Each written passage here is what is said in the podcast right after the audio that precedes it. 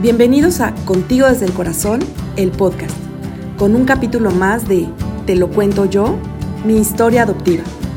Si te interesa participar, comunícate con nosotros a través de nuestras redes sociales. Comenzamos.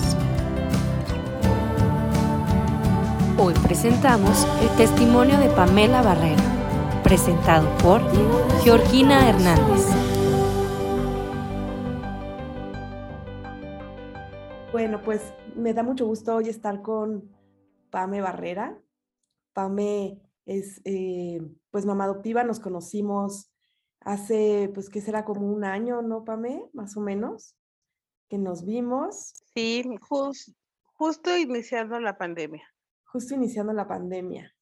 Y, bueno, pues porque tenías como toda una inquietud, ¿no? De, de, trabajar en este tema de la adopción y ver cómo podías pues participar y, y apoyar pues a otras familias.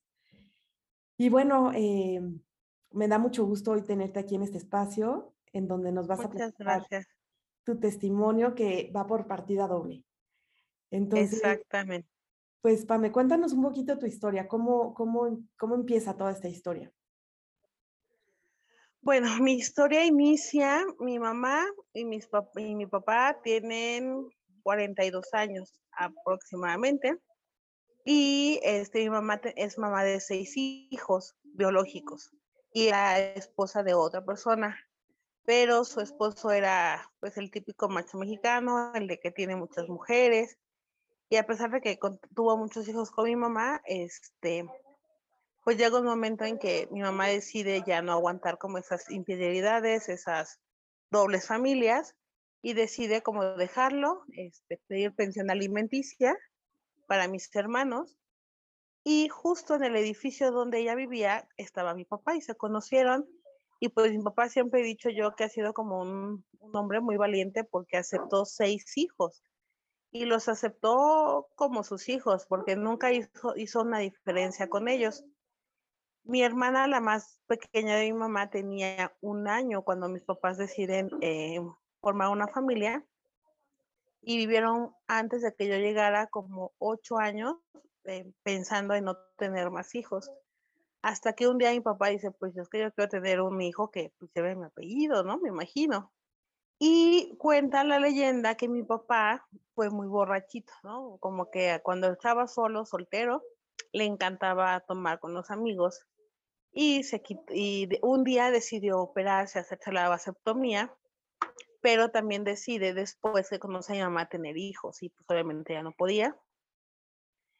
Y se encuentra con mi tío, que él es del Estado de México, bueno, vivía en el Estado de México con su esposa en el municipio de Otumba.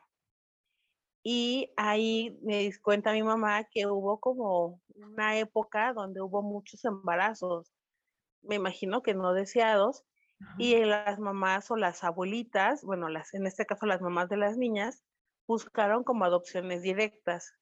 Entonces, al ver a mi tío, que era una persona trabajadora, pues con una familia, me imagino que estable, pues le, ofrecen eh, un, bebé. Y pues mi, eh, mi, tío, pues yo creo que sabía que mi papá quería un bebé y le dice, pues, aviéntate, ¿no? Sé que fue una adopción este, directa, pero mi mamá no sabía, o sea, la verdad, imagino que hace 37 años esto era muy distinto y eh, sin la ley, ¿no? Y este, y pues llega mi papá, le dan como una hoja de alumbramiento de partera donde mi papá era el papá y mi mamá era la mamá. Entonces dice mi mamá que ese día era 24 de diciembre. Ella ya venía para, para su casa, a, a Cuernavaca, en un municipio era Temisco, bueno, Morelos, a Temisco ver a, mis hermanos y a mi abuelita. Entonces, ella ya estaba en la terminal cuando le habla mi papá y le dice, ven, te tengo tu regalo. Mi mamá, no, ya me voy, que no sé qué. Dice, no, no, no, ven.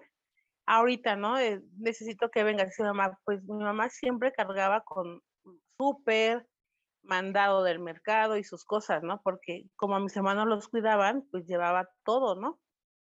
Y, este, y que llegó a la casa de mi abuelita y le dijo a mi papá, tu regalo está en la cama. Entonces que mi mamá entró y pues sí, de que desde que me vio, pues, pues le llené su corazón, ¿no? Y a pesar todavía de ser mamá de seis eh, hijos, la más chiquita tenía 10 años, decide pues volver a empezar, ¿no? Yo creo que ya lo habían hablado de que sí querían. Este, y pues ya, ¿no? Mi tío la trajo a, a, a Cuernavaca porque dijo, mismo que vayas, te vayas en el autobús, ¿no? Con todas las cosas y la niña. Dice mi mamá que desde el primer día que me vio, pues sí le cambié la vida, obviamente, mi abuelita también. Este, yo solo conviví con mi abuelita un año, obviamente, cuando estaba pequeña, y cuentan que me quería muchísimo. Yo, la verdad, nunca me había enterado que era adoptada hasta como los 14 años, cuando mis papás se separan. Mis papás vivieron mucho tiempo juntos. Mi papá tenía muchos eh, puestos en los mercados sobre ruedas de la Ciudad de México y este, pues de ahí se mantenían. Pero un día mi mamá, pues ella es de, de Temisco y dijo, no, sabes que ya, ya la contaminación, mi mamá sufre de la presión y decide pues venirse a Morelos, ¿no? Es aquí es una ciudad más tranquila, no tengo la presión, los niños, y pues compran un terreno, hacen la casa y nos venimos. Y este, nos venimos a Morelos yo no realmente ya no viví tanto tiempo en la Ciudad de México y aquí empezó nuestra vida. Mi papá también vende como todos los negocios, bueno, los traspasa a mis tíos y hace un negocio aquí. Por muchos años le fue muy bien y aquí mismo pues se encontró como la otra persona que pues le cambió la vida. Y este, mis papás se separan aproximadamente, bueno, empieza como toda la relación a los, en la secundaria, en la adolescencia, deciden separarse y yo me quedo con mi mamá. Entonces, yo nunca había sabido que era adoptada, pero pues obviamente toda mi familia sí lo sabía. Hermanos, pues la hermana más chiquita tenía 10 años, obviamente tíos, primos, sabían. Sí.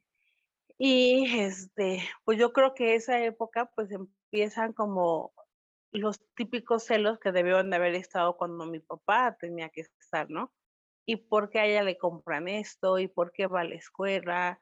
Yo tengo la suerte y la fortuna que tengo una carrera. Mis hermanos llegaron hasta la prepa o algunos que ya no quisieron estudiar. Entonces, pues también, ¿no? Todos decían que porque yo tenía, a lo mejor hasta la ropa, ¿no? Que por qué si yo no era parte de la familia. Y en esos problemas, una de mis tías lo platica en la calle, ¿no? Y yo me entero. Entonces, yo no sé si ya era muy madura o si la separación de mis papás me hizo ser madura, que no lo tomé mal. Como que yo en mi, en mi parte la vi como, wow, qué padre, ¿no? O sea, yo nunca me imaginé que mi mamá pues me adoptara, ¿no?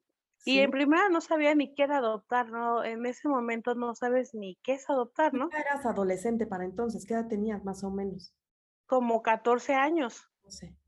Entonces estaba en la plena rebeldía. Y no, no entendía el término adopción porque en la escuela ni siquiera lo ves. Siempre vemos mamá, papá y hijos, ¿no? Sí. Y la adopción no, no, no la enseña. Entonces, pues yo no siquiera sabía qué era adopción. Pero pues sí, escuché la palabra de es que no es su hija. Entonces, cuando yo escucho no es hija, dije, pues, ¿cómo que no soy su hija, no? y ya platicando un día con mi mamá que estábamos solas, para una fortuna que tuvimos, la separación nos unió más. Porque obviamente para mí mi papá era todo, o sea, como mujer, tu papá es pues, todo lo que quieres. Y para mi mamá, pues el aceptarla con seis hijos y, demás, pues, yo creo que también para ella era todo. Eso nos unió, porque de hecho escucho la canción de reloj cucú de maná y me acuerdo cuando dice la parte de mamá lloraba en silencio, ¿no? Por las noches. Y yo me acuerdo mucho cuando entraba a la recámara a ver a mi mamá llorando. Entonces nos unió mucho esa, esa, esa situación que cuando yo me entero, pues platico con él, oye, me enteré de algo y quiero que me, pues tú me digas tu versión, ¿no? Porque bueno, también pensé y dije, a lo mejor mi tía estaba enojada y, y pues nada más lo dijo de su enojo. Y ya le pregunto y me dice, sí, efectivamente, tú no eres mi hija, me empieza a platicar y ya me dijo, no quiero hablarle del tema. Entonces, pues lo empecé a digerir, o sea, obviamente solita, tampoco afectaba a mi mamá en decirle las cosas, eh, a que pues, pues ya me empezó como que empecé a investigar y ya le preguntaba, a ver, dime más. Y ya me decía lo que, lo que quería, ¿no? Y yo le, una vez le pregunté, ¿y por qué yo tengo una carrera y mis hermanos, o bueno, en, eh, porque fue tiempo, ¿no? Mucho tiempo. Porque yo tengo esto y mis hermanos no. Y ella me decía, pues bueno, primero que nada, tus hermanos nacieron mucho antes que tú. Este, a ti ya te disfruté distinto porque justo se jubila mi mamá cuando yo tengo nueve años. Dice, entonces, esa es otra, ¿no? O sea, te disfruté distinto y pues te di todo porque dice, bueno, todas mis posibilidades, no todo lo que quisieras, ¿no? Porque sí había cosas que yo le decía, quiero esto. Por ejemplo, me acuerdo mucho de niña, el nenuco con todas las cositas que venía. En esa época traía todo el kit, ¿no? Cuna, carriola y demás. Sí, sí, sí. Y me decía, te pude dar lo que yo pude porque yo tenía miedo, ¿no? Inclusive que tu mamá llegara un día a tocar a la puerta de mi casa y me dijera, oiga señora, ella es mi hija y vengo por ella, ¿no? Y por lo menos yo quería decirle, pues le di todo, tiene una carrera, tiene esto y pues está para la, vida, ¿no? Y este, yo realmente me sentí adoptada, yo creo que hasta que, en primera, no tanto, porque mis hermanos ya eran grandes. Como que ellos ya eran muy grandes, digo, la más chiquita ahorita tiene 10 años más que yo. Ah, sí. Entonces, como que no convivimos mucho. Yo siempre digo que me sentí la hija única porque pues era la más chiquita, la que ya nadie quería jugar con ella porque pues era berrinchuda, enojona o lo que fuera. Y ya mis hermanas estaban en la onda de el maquillaje, la salida, los amigos y demás. Y aparte, mi mamá convivió mucho con mi madrina de, de todo. Yo le digo que es mi madrina de todo. Entonces yo fui como su familia de ellos, ¿no? Porque siempre íbamos fines de semana a, sus, a su casa, a comer, estar todo el día. Este, entonces para mí ellos eran mi familia. Pero, este, digo, nunca me sentía adoptada porque mi mamá siempre me dio como su amor. Siempre, yo en mi caso sí lo veo como que qué padre. Yo no sé las razones de mi mamá para haberme dado en adopción pero pues algunas fuertes tuvo que haber tenido, ¿no? Y pues a lo mejor le agradezco, yo no sé si ella hoy diga qué feo o qué mal, tengo una hija, quién sabe qué será de ella, pero en esa parte digo, pues le quité también un peso de encima, ¿no? El, el no saber qué hacer conmigo. Eh, hoy tengo una familia este, con mi mamá. A mi mamá trato de darle lo que puedo ahora, eh, tiempo más que nada, y pues la quiero mucho, ¿no? Mi papá falleció hace 10 años y pues también le, le daba las gracias, ¿no? Por, por todo lo que, lo que me dio y lo que no me dio, ¿no? Que me hizo más fuerte. Y pues hoy soy, hoy soy mamá de dos hijos. Sí. Y bueno, primero decirte que tu papá, bueno, él adoptó siete hijos, ¿no? Él adoptó siete hijos y pues sí, es, es una, una, historia pues muy grande, ¿no? De, tu papá, que haya hecho este, pues e, esta unión con tu mamá y que haya acogido a, sus seis hijos y además adoptarte a ti, pues la verdad es que pues debe haber tenido mucho amor para dar, ¿no? Tu papá. Sí, sí, sí. Pues mi papá, inclusive mis hermanos lo quieren mucho, ¿no? Desde la más grande que ya tenía eh, bueno, cuando yo llegué tenía, bueno, él le hizo sus 15 años, por ejemplo, a mi hermana, a mis hermanos. Es, este, como que sí, de hecho, sus, sus, todos mis sobrinos es su abuelito, este, llegaron a ver a su abuelito biológico, pero no hubo como ese clic, como que, pues yo creo que el hecho de dejarlos también les, les dolió mucho, pero para ellos es el, su papá Benjas, ¿no? O sea, es la persona que vio por ellos, que los quiso, Inclusive mi, mi, una de mis hermanas no, no le gusta su apellido paterno. De hecho, ella siempre dice, soy Barrera, ¿no? Ah, porque su apellido es Moreno y ella dice que es Barrera y porque es el de mi mamá. Pero sí, él siempre dice que su papá y, y, cuando mis hermanos llegan a tocar, los más grandes, el tema de su papá, ella le dice, no, él, él no es mi papá y no me interesa, ¿no? Sí. Entonces, bueno. En esa época, el, este, que me entero que soy adoptada, entra en mí como la parte de yo quisiera adoptar. Quisiera adoptar porque yo quiero como que dar lo que a mí me dieron, ¿no? Como que como que la cadenita, ¿no? Como que si a mí me ayudó, pues yo seguramente puedo ayudar más. Entonces empezó desde esta, esta, este anhelo. Sí, sí, desde muy, desde muy pequeña. Yo creo que como a los 15, 16 años siempre fue como, yo quiero adoptar. Pero nunca lo había platicado, nunca lo había externado hasta que llegó mi esposo a ser mi novio. Y realmente con mi esposo hubo un clic desde el primer día porque platicamos nuestra vida, tanto la de él como cuando éramos niños. Entonces yo le platiqué mi, mi historia y cuando creí pertinente dije, oye, yo no quiero tener hijos biológicos. Yo no me veo con mi pancita, yo no me veo este, desvelándome las noches de bebé. Digo, yo no, ahorita no, yo quiero adoptar. Entonces mi esposo yo creo que me amaba tanto que dijo, pues sí, vamos a adoptar. Pero yo creo que también empezó, a lo mejor se le va a pasar. Y así fuimos, fuimos novios seis años, seis años, seis meses. Entonces yo creo que pensó que se me iba a pasar el tiempo, llegó, nos casamos en el 2009 y en el 2012 fue nuestro primer intento de adopción. Este, vamos a, a BIFAC, este, de hecho nos hablan, porque primero metes una cartita, ¿no? De que tu anhelo, bueno, cuál es tu anhelo y por qué. Y ya Bifa como que de todas, pues yo creo que va viendo cuál sí, cuál no. Desde ahí hace como, hace, me imagino que su filtro. Y nos hablan, vamos a la plática que te dan de pues, qué es BIFAC, qué hacen. Y lo primero que nos dicen es, no somos una agencia de adopción, ¿no? Aquí lo que buscamos es que la mamá se quede con su hijo, dice, porque a lo mejor tienen miedo, no pueden mantenerlos y les damos todas las herramientas. Pero aún así hay mamás que dicen, no quiero. Sí. Entonces ya de esas mamás, pues hay una lista de espera y ahí va, ¿no? Y nosotros sí está bien. Nos dan la lista de todos los papeles que teníamos que llevar, y pues bueno, ya cuando lo empezamos a platicar con la familia, empiezan como los ¿y por qué? Están bien chavitos. Pues en esa época yo creo que yo tendría como 26, 27 años. Entonces, pues sí, están bien chiquitos porque no se esperan, estás bien joven, todavía puedes ser mamá y, yo no, pero yo no quiero, yo quiero adoptar. Y yo creo que eso, tanto a mi esposo como que a mí, como que nos apagó un tiempo, ¿no? Dijimos, bueno, está bien.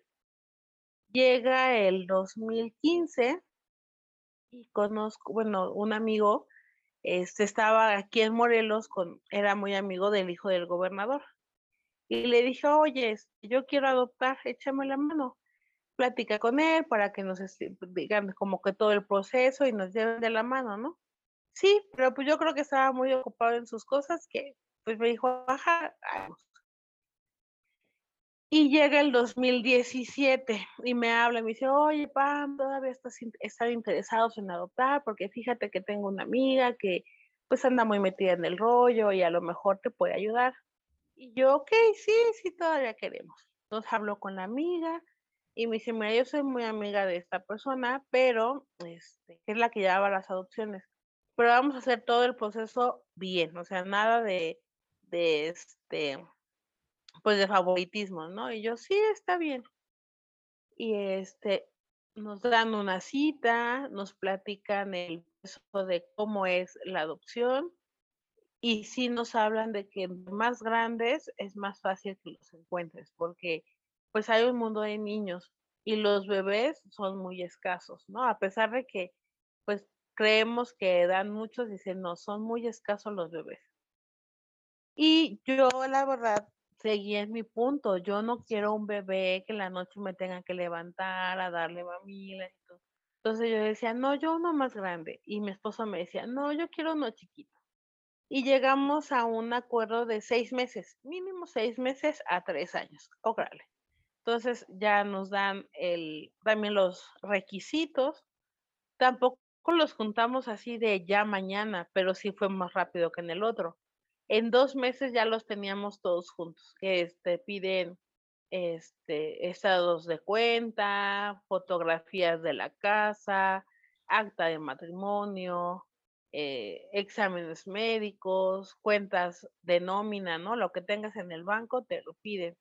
Y tampoco es de que te pidan este, que tengas cierta cantidad, ¿no? O, porque muchos dicen solo a los ricos se los dan.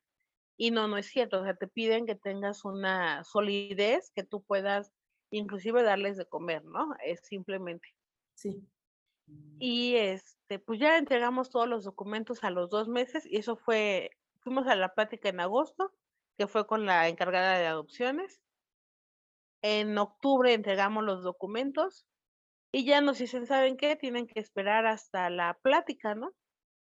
Y se juntan varias parejas porque pues no se la damos a una. Y este, hasta que se junten varias les damos la, ok, de inducción. Se juntan las parejas hasta el primero de diciembre del 17. Entonces, para ser como recomendados, pues llevábamos el proceso normal, entonces estábamos geniales nosotros. En el 2017 nos lo entregan, hicimos la plática y nos dicen, ¿saben qué? Pues ya. Ahorita vienen terapias con la psicóloga, la psicóloga va a decidir si son aptos o no son aptos pero inclusive en la plática de adopción nos comentan que hubo una familia que también creyó que por ser amiga de la esposa del gobernador, este, se lo iban a dar. Y salió en el, en la psicólogo, eh, bueno, en el estudio psicológico que no, ella no era apta, el esposo sí, mm. pero ella no. Y entonces hablaron con la, con la, con la directora del DIF, pues, la presidenta, y le dijeron, ella no es apta. O sea, el esposo sí, pero ella no. Y pues dice, ahora tú dile, ¿no? O tú dinos qué hacemos. Y la, la presidenta del río pues dijo, no, si no es apta, pues no le vamos a dar un, un niño a, a, cualquier persona. Entonces pues le dijo, no, no puedo. Se enojó mucho y la presidenta dijo, pues lo siento, yo no puedo dar un, un niño nada más por darlo. Y entonces pues dije yo, pues estamos igual, ¿no? De todos, es porque decían, al final buscamos el bienestar de los niños, no de los papás. Sí. Y bueno, ya nos empiezan a platicar de todas las historias de los niños. La verdad es impresionante que cada niño llega con una historia sí. y algunas súper fuertes. Mm. Este, y nos dicen, ¿no? Que entre más grandes, pues más rápido. Entonces yo decía a mi esposo, ya ves, ándale, uno de cinco años y va a ser más rápido. Y me decía, no, ya quedamos de seis meses a tres años. Ok, empezamos con las este, terapias con la psicóloga y ya, ¿no? O sea, como que dice la, psicóloga, hasta aquí llegó mi punto, ya están bien, yo voy a pasar mi dato, ya, ya les hablará, ¿ok? Y tenemos amigos que han adoptado y siempre nos platicaban pues todas sus historias, ¿no? Y nos comentan, no, pues hay días que te hablan y te dicen, ya es papá, ¿no? Y eso es decir que ya tienes un niño bien, ¿no? Y, y sano y con todo. O te hablan y te dicen, vamos a platicar su caso y venga, ¿no? Y pues eso pasó con nosotros, nos hablan y ¿saben qué? Queremos la cita mañana a tal hora porque tenemos que platicarles un caso. No, este, Gina, fue súper fuerte porque yo me imaginé lo peor, dije, ¿qué pasó? Mi hijo, ¿qué tiene? o ya tengo un hijo, pero pues hay algo, ¿no? Sí, sí. Mi esposo también, ¿no? O sea, ese día me acuerdo que fuimos a misa y pedimos por, los, por el hijo que pues no sabíamos que tenía. Sí. Y, este, y pues ya llegamos al, al caso, a la hora que nos citaron, y pues nos empiezan a decir, ¿no? Nosotros habíamos pedido máximo de tres años. Y ya nos dicen, ¿saben qué? Este, pues ya está el niño ideal para ustedes, ¿no? tiene tres años y este, pues es lo que ustedes pidieron. Y nosotros, ah, pues perfecto, ¿no? Casi, casi de es eso, pues no importa, ¿no? Pero, y cuando empiezan a decir su pero, y entonces así de que, ¿cuál es el pero? Este, viene con un hermano. Ah, son dos. Ah, ok, son dos. Y su hermano tiene cinco años. Y nosotros así de, ah, pues, también pues fue como que, órale, ¿no? Dos de, de entrada. Y ya, nos, ya habíamos sabido de casos que sí se separaban a los hermanos, ¿no? Pero nos decían, en este caso no, porque ellos se buscan mucho, que ellos, pues el grande cuida mucho al chiquito, entonces no podemos separarlos, ¿no? Y entonces mi esposo, su primera reacción fue de, pues sí, está bien, o sea, no hay problema los dos. Bueno, está bien, pero, y yo todavía otro, pero, Pero, el, este, el grande tiene un problema auditivo, ¿no? Y nos, yo la verdad, ese día sí tuve mucho miedo. Me imaginé como cuando te hacen el estudio, el estudio a las embarazadas para saber qué enfermedades van a tener como en mucho tiempo. sí, ¿Qué va a pasar con mi hijo, no? O sea, yo desde ese primer momento yo decía, es mi hijo. claro, Y si se burlan de él, y si nunca, nunca va a escuchar, cómo va a sobrevivir, cómo va a llevar su vida el día que yo ya no esté.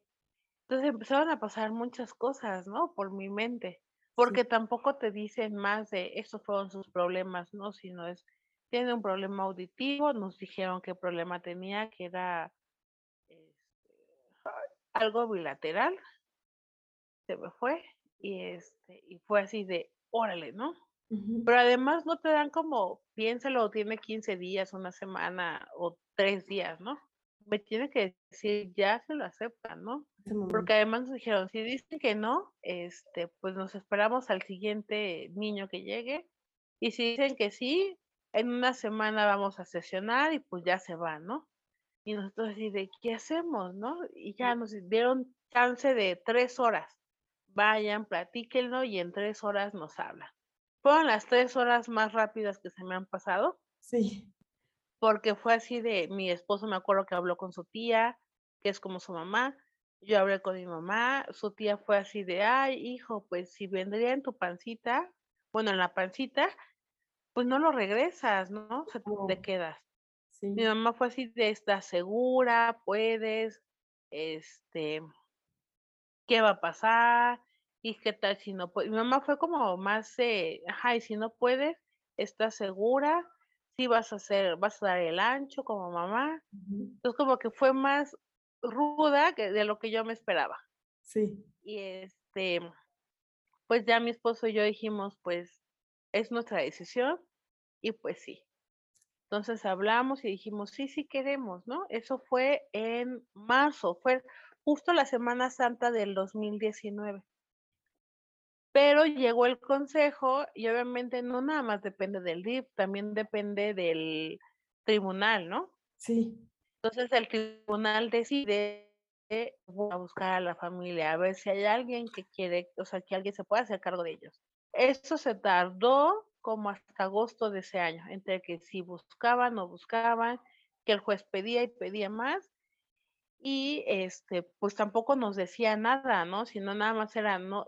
Y lo peor es de que pues en ese sexenio nosotros podíamos ver todo en internet, ¿no? Cada que sesionaban lo subían. Sesionamos el consejo de adopciones, hubo una familia, dos, y ya, ¿no?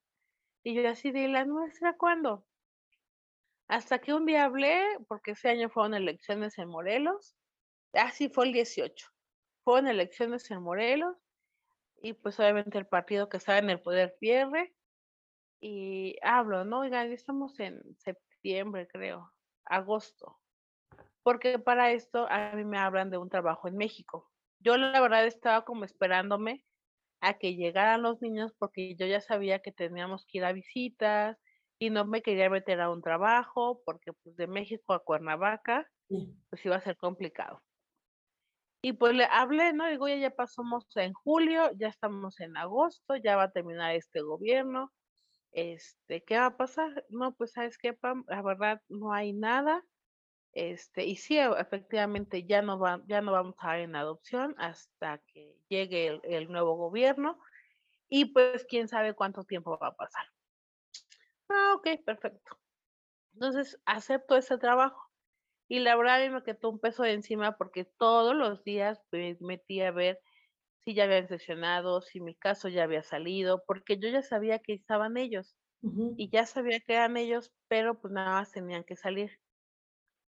Me sale una oportunidad de trabajo en Cuernavaca en octubre y este, dejo mi trabajo en México y me vengo. O sea, y de hecho acababa de entrar en agosto en México, pero pues esto ya solo por tres meses era muy buen remunerada y dije, no, pues de ahí a salir para mis hijos, ¿no? Cuando tenga que llegar.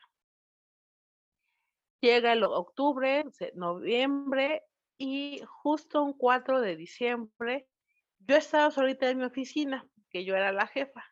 Entonces ya todos se habían ido, estaba haciendo tiempo esperando para irme por mi esposo. Bueno, mi esposo trabajaba en México, entonces como para llegar juntos, mi esposo y yo. Cuando me hablan, ¿no? Y me dicen, este, pues que cómo estaba, que, y pues que me tenían una noticia, ¿no? Que acababa de ser mamá de dos niños y que el, el miércoles los conocía. Y yo así de, en serio, no, sí, ya, mañana a tal hora, ya ni me acuerdo a qué horas fue. Yo tenía como muchas reuniones al día siguiente, obviamente todas las cancelé, porque no sabía cuánto tiempo íbamos a estar allá. Solo fui a una muy temprano y le hablo a mi esposo, ¿no? Digo, oye, ¿qué crees? Me acaban de hablar y pasó esta situación. Y me dice, ¿en serio? Sí pues vamos a comprarles algo, ¿no? Y sí, eh, mi esposo trabajaba en Santa Fe, en México.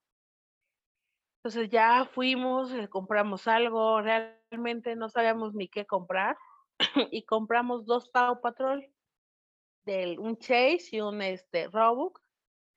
Y ya, y compramos como jueguitos para entretenernos ahí, ¿no? De mesa, de colorear, rompecabezas, porque pues no sabíamos ni qué. Y este y fuimos a cenar y le dije pues es nuestra una de las últimas cenas solos no sí. Porque además nos habían dicho en una semana este se los entregan no y todos así de ya navidad año nuevo con nosotros y ya. Al día siguiente los conocemos pero pues pasan todas no todos los el doctor la psicóloga la terapeuta del DIF y nos empiezan a decir cada uno, este, el bueno, lo que han trabajado con ellos. Ellos sí. Y ya nos dice el doctor con, con Mati, que es el grande, nos platica del problema y nos dice que había llegado con 30% de audición, pero que con todo el trabajo que habían hecho, ya había un 80. Entonces dije, bueno, ya no está mal, ¿no? Está súper bien. Sí ya, ¿no? Pues, y dice, y a lo mejor puede cambiar, ¿no? Con amor, con trabajo, cambia, ¿ok? Entonces ya cuando nos cuentan todo y nos dicen lo último, y todavía sí quieren adoptar, y, ya, ¿no? Es, eh, tienen que decir ahorita sí o no, ya con todo lo que escucharon. Es la última vez que pueden cambiar, porque si dicen no, pues ya, no, no pasa nada. Pero si dicen sí, no crean que mañana que les hagan un berrinche van a decir ya no, porque tampoco estamos jugando con los niños. Y nosotros sí, aún así. Creo que todavía ni me acuerdo. Ya habían adoptado desde la primera llamada, ¿no? Ya, yo creo que desde el primer momento en que nos dijeron cómo ven, cómo estaban, pues desde ahí. Sí. Y ya cuando nos los presentan, yo me acuerdo que pues no sabes ni qué hacer, ¿no? O sea, no sabes si gritar, si reír, si llorar. Obviamente llegan, yo creo que ellos, ellos tampoco saben ni qué onda, ¿no? Ya hemos platicado con ellos y sí que iban a conocer a sus papás y ya nos conocimos, nos fuimos a, a un área a platicar, a jugar un rato y, este, y sí nos conocimos y resulta que la semana que iba a ser de, de adaptación, de todo, se convirtieron en tres meses. Tres meses de idas desde el 5 de diciembre hasta el 20 de, marzo. La verdad era súper desgastante tanto para uno ir un rato y ya vámonos. Después nos tocan y ahí es algo que yo creo que se debe trabajar mucho el, el, las personas que trabajan en las casas hogares porque la primera parte que nos tocó súper amables, estaban como en la disposición de que si tú quieres ir todo el día, puedes ir todo el día. Este, inclusive nos decían que a lo mejor iba a haber convivencias externas, ¿no? Que pudieran salir los niños para conocer a las familias y todo y regresarlos, ¿no? Este, Y era como, puede llegar usted a las 7 de la mañana, se puede ir a las 7 de la noche, o puede llegar cinco minutos, se regresa en media hora, depende cómo estén sus tiempos. Pero llega una directora nueva, como por febrero, y este, y esta directora era de, tienes que avisarnos un día antes a qué horas llegas, este, no te puedes pasar del tiempo, si nos dices que vienes de 10 a 11, de 10 a 11 no te puedes quedar a 11.05 o no puedes llegar a 11.05. Entonces era un estrés porque tenías que llegar. Este, un día me acuerdo que estábamos ya preparando sus recámaras, todo para que llegaran. Y ya, como ya estábamos acostumbrados a que podías llegar al, al momento que quisieras, pues mi esposo dice, sabes que no nos va a dar tiempo de estar con ellos, pero vamos a cenar, ¿no? A merendar con ellos. Ellos merendaban a las 7 de la noche. Sí. Merendamos con ellos, les damos su bendición para que se vayan a dormir y ya nada más un ratito porque estamos aquí preparando. Llegamos y fue así de, ni siquiera nos avisaron, hasta que llegamos al momento fue de, no pueden pasar. Y esto así, pero ¿por qué?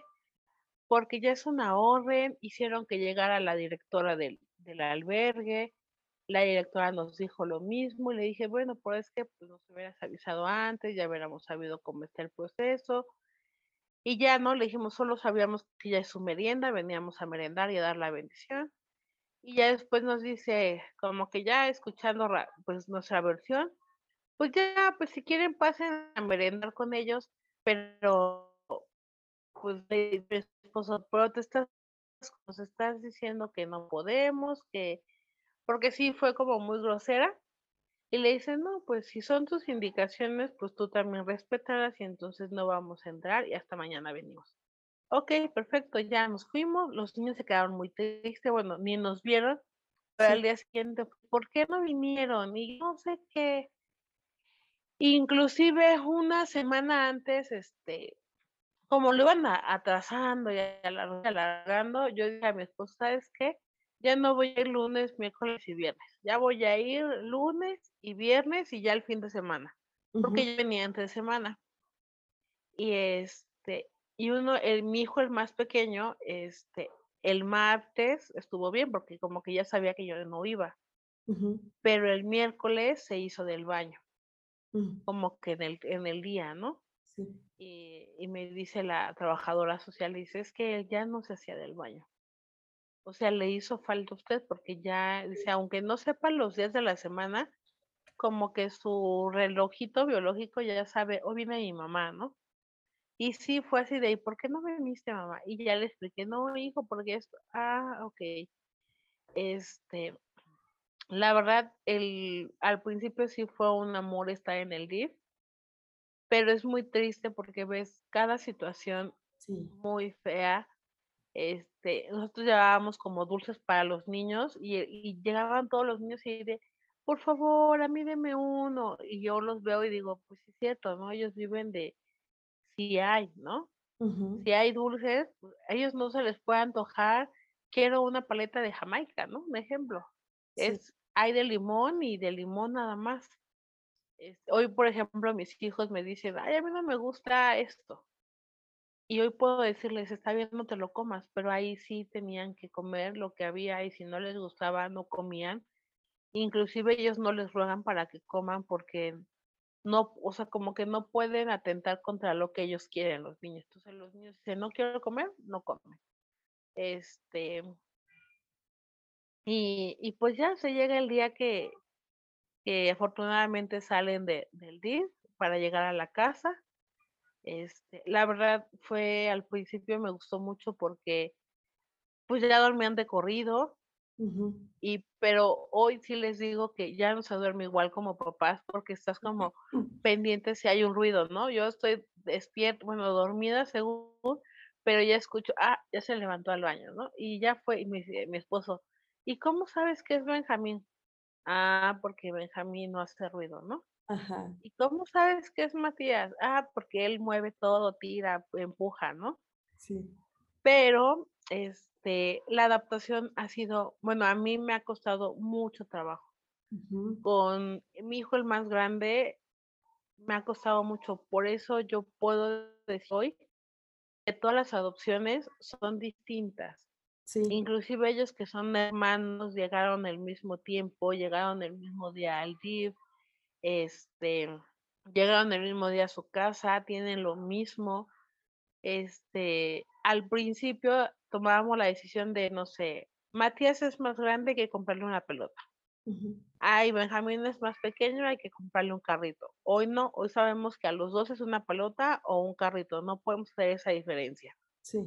Con Mati me ha costado, hasta yo pensaba que era como el, como que si no quisiera a su mamá, entonces como que me veía a mí como a su mamá, ¿no? Fuimos a terapia y resultó que no, dice, no, es que para, para Matías eres todo. Pero hay algo, no sé si es nuestro carácter, no sé qué sea, pero, pero Mati es muy, muy, no tengo la palabra, pero, por ejemplo, si a él le dices, hoy vamos a jugar a las 11 de la mañana, mm. él está muy al pendiente de la hora. Entonces, si son 11 y cuarto, ¿por qué no jugamos hoy? O si tuvimos que salir por alguna cuestión, pero es que tú me dijiste que íbamos a jugar y estamos en el cine. Ah, pero lo cambiamos. No, pero es que tú me dijiste que íbamos a jugar. O sea, a Mati no le puedes cambiar las cosas. Sí. Este, Mati como que tiene el dolor, el umbral del dolor muy, muy fuerte, porque inclusive para Mati cortarle las uñas o cortar el cabello ha sido un proceso de adaptación. Hemos tenido que buscar a alguien que le corte el cabello, que lo acepte, que le dé su tiempo porque él no lo soporta. Las uñas hoy te puede aceptar cortar las uñas bien, pero mañana es un bar de me quieres matar y tú así de tranquilo, ¿no? Se me da miedo este, que llegue la policía porque lo quiero matar, pero para él es un dolor muy fuerte. Es, aunque él vea que das todo por él, él es muy, pues siente que no. A veces es hasta, o sea, tú lo ves como tonto, pero para él es muy importante. Hace ocho días estuvieron en exámenes. A él le pidieron como un juego de reciclado y somos una caja con laberintos. Y se la hice, se la pinté y todo, ¿no? Eso fue un viernes. Y el jueves la semana pasada le hice a su hermano una cartulina porque tenía que exponer. No, yo no lo había visto hasta que me puse a platicar con él, a analizarlo. Como a él no le hice una cartulina, él sentía que no lo quería. Y ya le tuve que explicar, mira, en primera no van en el, en el mismo año, este, a él le pidieron esto, te lo hice, a ti te pidieron tu juego, te lo hice, y son distintas formas. Pero él siente que igual, ¿no? Galleta o algo, cualquier cosa que le des, también le diste a mi hermano, o si le doy una cantidad, no sé, de galletas, y también son las mismas para Benjamín, porque siente que si le das más a su hermano es, no me quiere, ¿no? Pero si le das una más a él es de, wow, ¿no? Si me quiere, o somos iguales, o, o lo que sea. Entonces, con él nos ha costado mucho más trabajo. Y siento que ahorita, pues él la tiene que ir, tiene que ir viviendo como su vida poco a poco. Y a mí me duele mucho porque yo lo veo en la escuela y, señora, le pasaron a traer y lloró, o está triste, y es que Mati no puede escuchar de, por ejemplo, esta semana le jalaron el pantalón jugando y para él fue como si le hubieran hecho algo feo, porque lloró, no quiere ir a la escuela y ya platicando, este, y ya como con hechos, le digo, están jugando, mira, ahorita están jugando los niños, si a ti no te gusta, hazte a un lado, eso no quiere decir que no te quieran. Y el otro es, no, es un pingo, anda pegado a ti, este, él, él siempre, toda, desde que llegó, es, se acuerda de cuando estaba en mi pancita y yo, y su hermano, no, tú no estabas en la pancita, o oh, tú déjame si estaba, o cuando me dabas mamila, o cuando hacías esto, o sí, mamá, o sea, él es otro, o sea, como que su, su, adopción para él es como que otro mundo. Él no sabe ni qué es adopción, yo creo. Él está jugando, él es feliz, él brinca, él ríe, platica con su hermano, inclusive habla con él, échale ganas, hermano, no llores, no hagas. Pero pues lo entendemos, ¿no? A lo mejor esos tres años que estuvo Mati vivió muchas cosas fuertes que pues ahora le están causando daño. Y pues Benji tenía un año, un año y medio cuando llegó al, al DIF y a lo mejor ni se acuerda de nada. Inclusive hasta, perdón, mi esposo me dice, a lo mejor vete desde ahí. A Mati lo registraron casi al año de nacido y a Benjamín antes de los 30 días. Dice, ahí te puedes dar una idea. Dice, a lo mejor a, a Mati ni lo quería, ¿no? Y lo hicieron sentir. Y a Benji ve todo. Dice, no sabemos. Sí, no sabemos. Perdón, ahora sí, dime. Pero, pero bueno, como cada hijo eh, tiene, pues desde su temperamento, pero también su historia, aunque sean hermanos, la historia pues puede ser diferente y además su, la percepción, ¿no? De cómo, cómo la vivieron, cómo la sintieron y todo esto que se queda guardado en la memoria del cuerpo, pues va, va trayendo todas esas reacciones, ¿no? Y sí, yo creo que, y hoy todavía sigo viendo como historias en el LIV, este, con amigos. Yo creo que la adopción sí es maravillosa porque obviamente ves tantos niños ahí en, en casas hogares. Aquí en Morelos hace como, creo iniciando la pandemia, hubo como unas fotos muy sonadas de que hubo como una riña en, en casa que es para adolescentes. Sí. Y los tuvieron que amagar los policías, ¿no? Y le decía yo a mi esposo que me acordaba mucho de un caso de un niño cuando fui a visitar a mis hijos, que era ya casi de adolescente, que este, como gritaba y las odio, son unas, con unas groserías que tú dices, pobre niño, yo le decía, esposo, ¿cuánto dolor tiene, no? ¿Quién sabe cuánto tiempo lleva aquí? ¿Quién sabe cuánto ha sufrido? Todo lo que tuvieron que hacer para tranquilizarlo. Imagínate, todavía llegan como a su casa, que es el lugar este, seguro, y los amagan, ¿no? Entonces yo creo que sí es como una parte de, debemos de hablar más de adopción porque eso va a ayudar a los niños y a los papás, de tanto niños biológicos, este, a sentirse más seguros, ¿no? Como que a ver al niño adoptado como uno más. Porque luego hasta nosotros hacemos como, como la diferencia, ¿no? Ah, es que ese es adoptado, ¿no? O no tiene papás o algo. Y, y hay muchos niños, hay muchas historias que debemos de, ver porque siempre, todos los niños sufren, ¿no? Sí. A lo mejor hasta en casa sufren porque el papá no les compró el chocolate que querían, pero pues en una casa hogar sufren por otras situaciones. Claro. Entonces deberíamos de hablar más de, esa, de ese punto, de la adopción, buscar pues que esos niños, miles de niños que hay en las casas hogares tengan el derecho a una familia y que esa familia pues sea pues lo que ellos necesitan, ¿no? Yo me acuerdo que el día que me presentaron a mis hijos, en, el caso de mis hijos, sí. pues mi pregunta fue, pero ¿por qué yo? O sea, ¿por qué me escogieron a mí, bueno, a mi familia, para estos dos niños? Y me acuerdo que, como les decía al principio, que yo decidí no, no trabajar, o sea, yo tengo una carrera en mercadotecnia, y soy especialista en publicidad, se supone, pero cuando decido tenerlos, fue dedicarme a ellos. Sí. Inclusive en una terapia dije, ¿no? Que pues yo quería estar con ellos y me decía, es que Matías, en sus estudios que les hemos hecho y lo que él busca es una mamá, una mamá que esté con él. Y tú eres esa mamá que está al 100 y vas a estar a pesar de, entonces dije, bueno, fue otro punto por cual decidí estar. Y cuando, cuando te das cuenta por qué eligen a los niños para unos papás, no es porque tú tengas mucho dinero o porque seas el más guapo, sino porque tú tienes lo que ellos necesitan. Exactamente. Entonces ahí es donde vemos que buscan el beneficio de los niños, no el tuyo. Porque a lo mejor tú puedes decir, yo quiero el niño güerito que vi ahí porque hice clic, ¿no? Yo según, pero te dicen, no, o sea, no es ese, tu hijo es este, ¿no? Sí. Entonces yo siempre les digo a ellos, Dios, la cigüeña se equivocó, o Diosito se equivocó de, de casa y fueron con su mamá primero, y cuando se acuerdan de su mamá, este, por ejemplo, Mati, que es el que más se acuerda, este, yo tampoco le hablo mal de ella, ni digo, no, es un tema que no se habla, ¿no? Sino le digo, pues platica, ¿no? Este, vamos a ver, quieres pedir por ella, pues lo que él quiera, ¿no? Porque tampoco le, le platico más, que también como papás adoptivos no conocemos más la historia de los papás. Sí. Aunque la quisiéramos y, y a lo mejor deberíamos de conocerla, pues no la conoces. Entonces no podemos decir, oye, vive aquí, es así. No.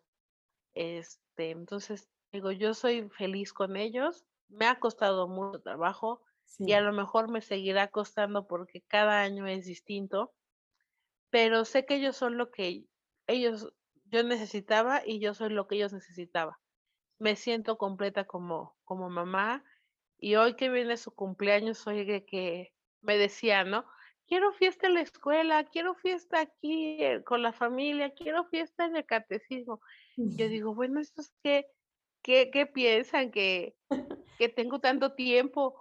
Pero lo peor es que como mamá lo haces y no porque tengas dinero o no lo tengas, sino porque Solo ver esa sonrisa en su cara. Ayer fuimos a ver al payasito que va a estar en su cumpleaños y yo veía la cara de Mati y sus ojos se brillaban y yo decía, es que está contento. Y simplemente ese hecho de verlos contentos, lo que tú hagas, el enojo que te hagan hacer cinco minutos antes, se te olvida. Entonces, voy a estar con ellos hasta donde yo tenga que estar. Mi mamá hoy tiene 81 años, todavía está conmigo, y yo la veo que da todo por mí. Sí. Entonces yo igual quiero dar todo por mis hijos. Es una oportunidad para mí. Sí. Soy muy feliz. Me ha costado, he llorado porque la, la adopción no es fácil.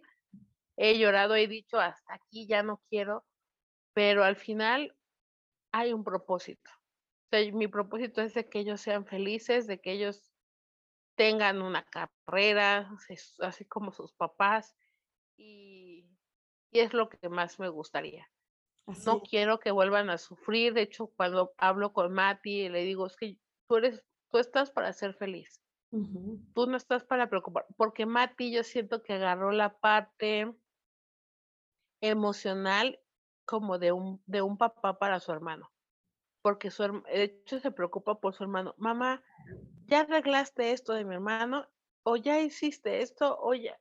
Y ya le he tratado como decir, Mati, tú eres hijo, tú eres tu hermano, tú disfruta tu niñez. No, mamá, pero si esto, entonces, bueno, está bien.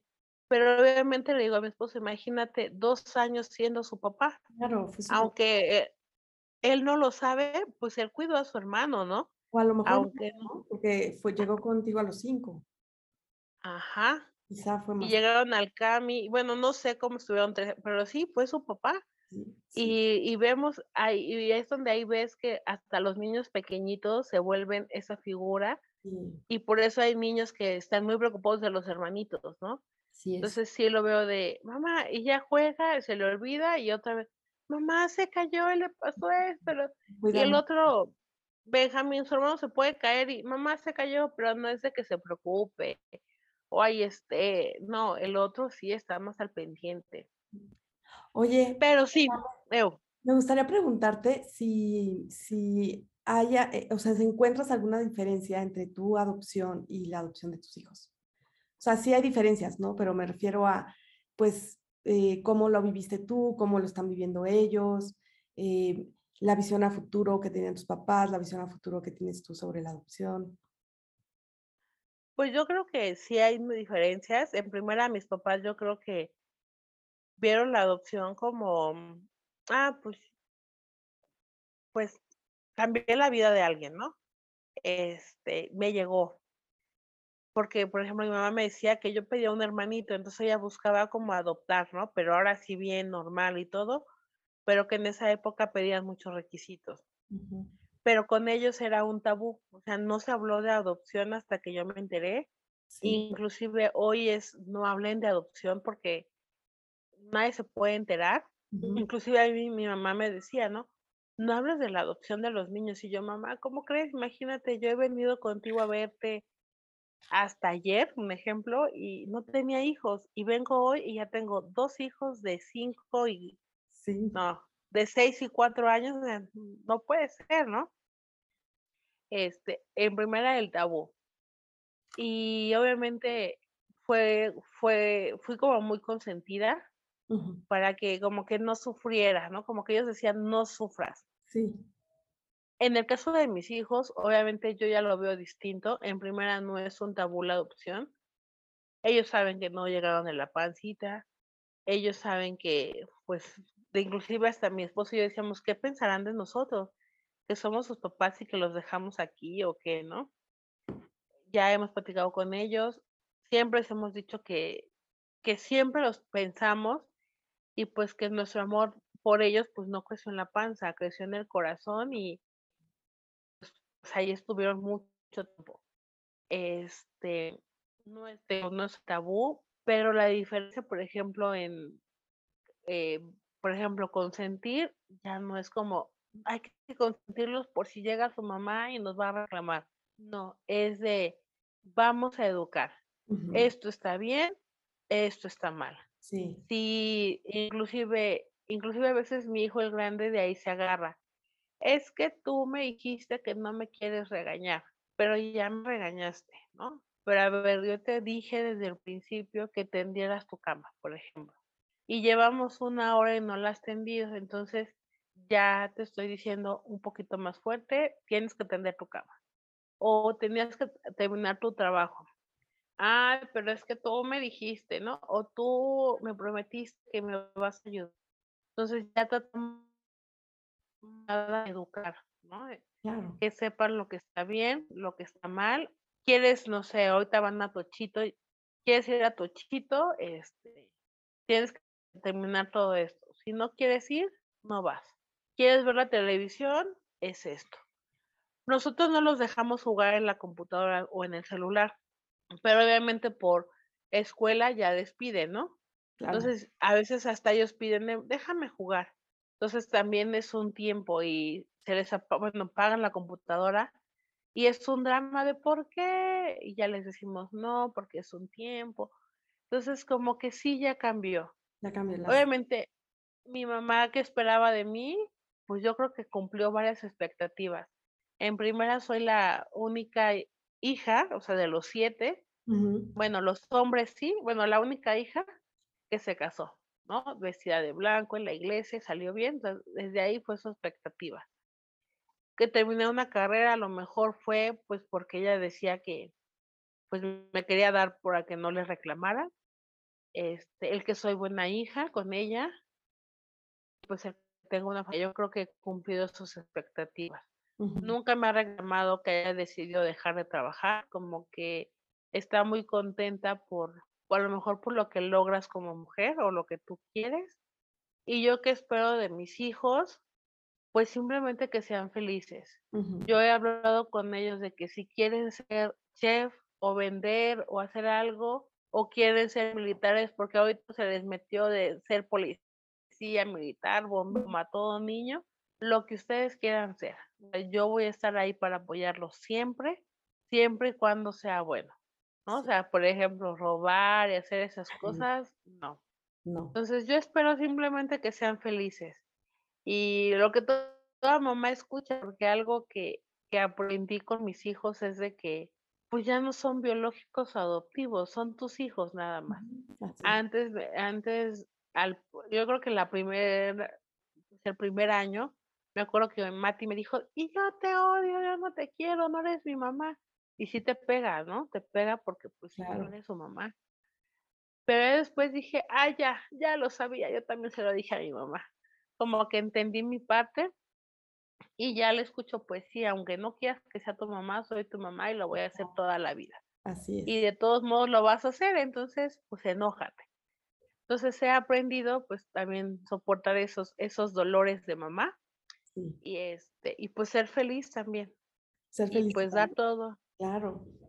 Ay, Pame, pues te agradezco muchísimo toda esta historia, me parece súper interesante, pues gracias por compartir tu historia personal y, toda tu historia de adopción ya que, hiciste acompañada de tu esposo. Y pues sí, ver, eh, podemos ver contigo pues eso, cómo ha cambiado y cómo ha evolucionado la adopción en México, ¿no? A veces decimos, ay, no, va muy lento el asunto, pero pues sí ha evolucionado, ha cambiado y, hoy pues tenemos todavía mucho por hacer, como tú dices, ¿no? llegar y ver a los niños en, el, en las casas hogar, pues es muy difícil, ¿no? Conocer todas sus historias, pero tenemos mucho trabajo ahí por hacer por ellos para que lleguen pronto a una familia. Pues primero que nada también agradecerte a ti, Gina, por, por invitarme a compartir mi historia. La verdad me encanta platicarla. Y me encanta platicar, inclusive desde que me hice novia de mi esposo, porque eso es lo que tú eres. Y antes, como dices, era un tabú, inclusive como papás, decir, no puedo tener hijos. En nuestro caso sí podíamos, pero era mi anhelo. Este, y el, desde ahí, ¿no? Desde el día que los papás por adopción salgamos y digamos, esta es mi familia, la vamos a aceptar y nos van a aceptar porque primero que nada hay que aceptarnos nosotros para que los de afuera te acepten. Entonces yo inclusive a mis hijos les digo, ¿no? Y hasta ellos lo saben de, que son adoptados. Digo, a lo mejor no lo comprenden bien aún, lo comprenderán mejor después, pero ellos decidirán qué es lo que quieren hacer con su vida. Pero si por lo menos de mí, no quiero que vean, a mi mamá me ocultó que era adoptado, o mi mamá le da pena decir a la familia que somos adoptados, ¿no? O sea, toda la familia lo sabe, porque no quiero que les pase lo mismo que a mí, que me, que me entere por, una por un familiar y que sientan que les fallé. Porque pues al final yo lo pude haber tomado de la mejor manera, pero ellos quién sabe, porque todos somos distintos. Así es. Y pues muchísimas gracias por tu espacio. Este, desde que te conocí me has caído súper bien. Y pues muchas gracias por pues, dejar contar mi historia. Ay, muchas gracias, Pami. Y seguro que va a ser muy útil para muchas familias, ¿no? Muchas familias adoptivas que te escuchan en México y que pues afortunadamente también nos escuchan en otros lados del mundo y que pues de, todos, de todos estos testimonios vamos aprendiendo y vamos siendo mejores Así es que, pues gracias. Gracias, Pame, por, por compartirte.